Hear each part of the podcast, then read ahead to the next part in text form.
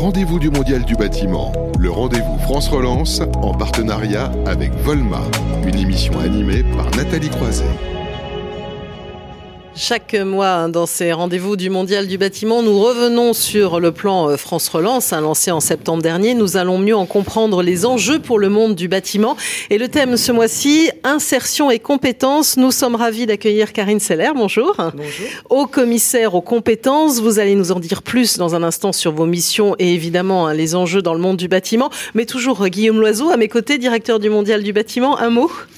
Oui, Madame Seller, euh, bienvenue. Je suis ravi de vous accueillir euh, pour plusieurs raisons et une extrêmement précise, c'est qu'on a pour habitude de parler beaucoup de techniques, de réglementation, etc. Mais ce grand défi euh, du climat qui a donné rendez-vous à à la profession du bâtiment est aussi un grand défi de compétences, de formation et de création d'emplois. Voilà, d'où cette thématique en lien avec France Relance, parce que le secteur du bâtiment, c'est des hommes et des femmes, et pour répondre à ces grands défis, il faudra des hommes et des femmes, en plus grand nombre bien sûr, mais surtout euh, bien formés. Alors nous allons voir, euh, merci un peu plus concrètement, euh, vos missions. Quelques mots quand même de ce haut commissariat aux compétences tout d'abord.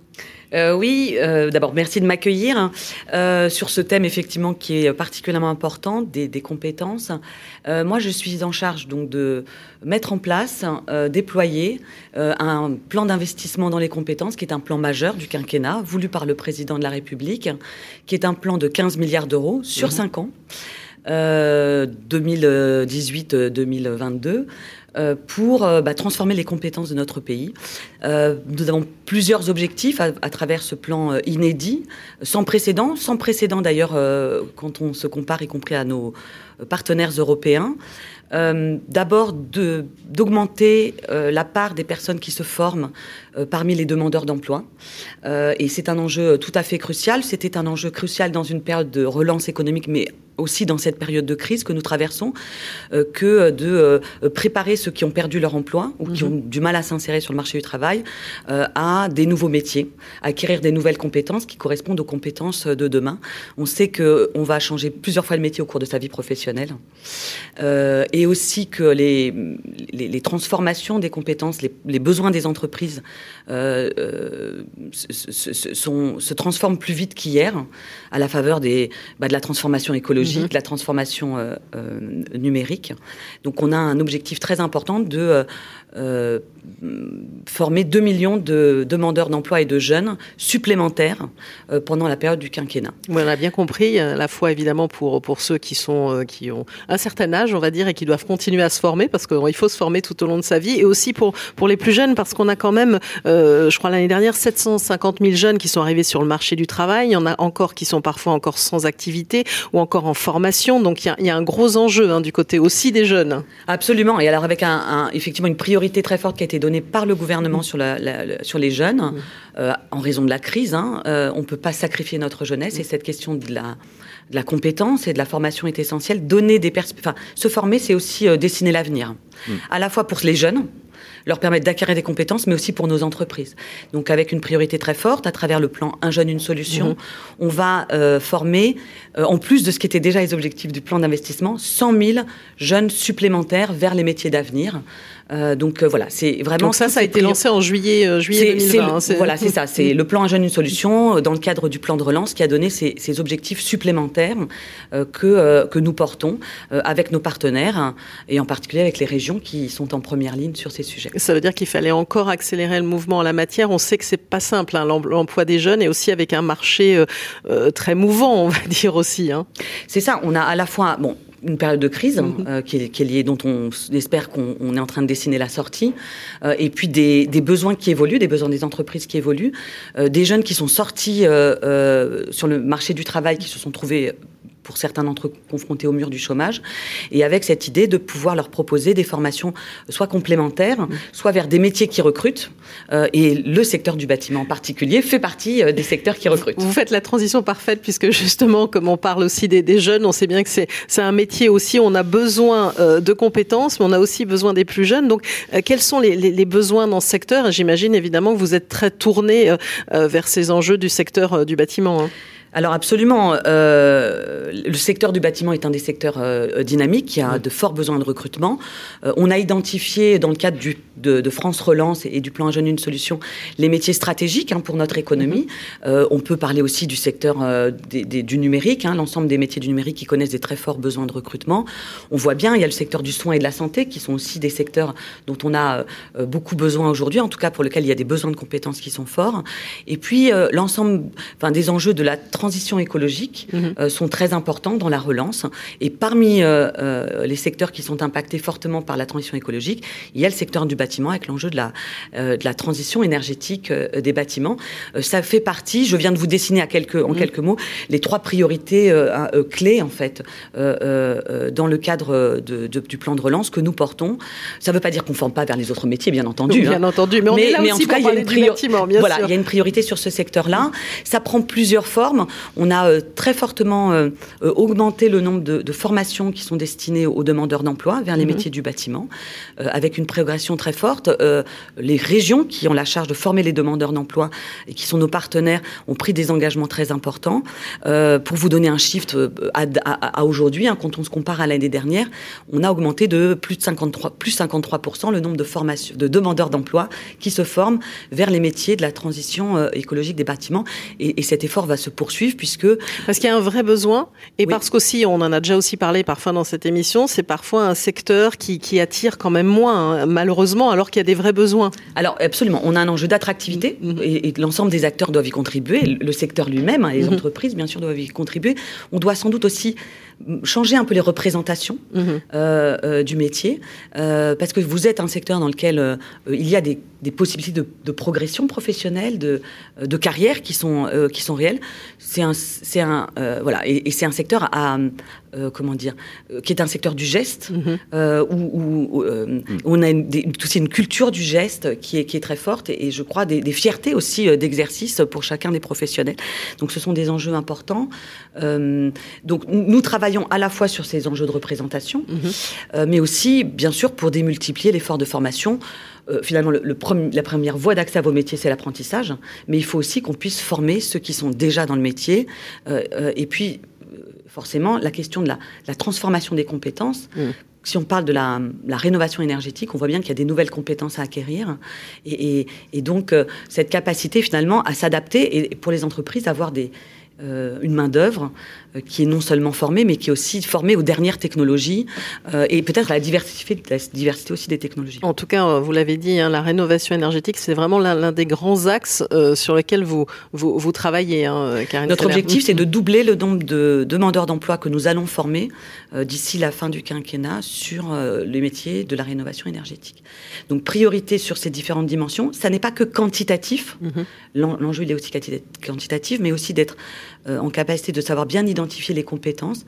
Et on travaille aussi euh, avec les professionnels dans les, régions euh, à identifier les nouveaux besoins de compétences des entreprises et en particulier à identifier des compétences qui ne sont pas forcément encore aujourd'hui euh, pris en compte dans les référentiels de certification, dans les diplômes, mais dont les entreprises nous font part comme étant des besoins importants et qu'on va intégrer finalement au référentiel euh, de compétences.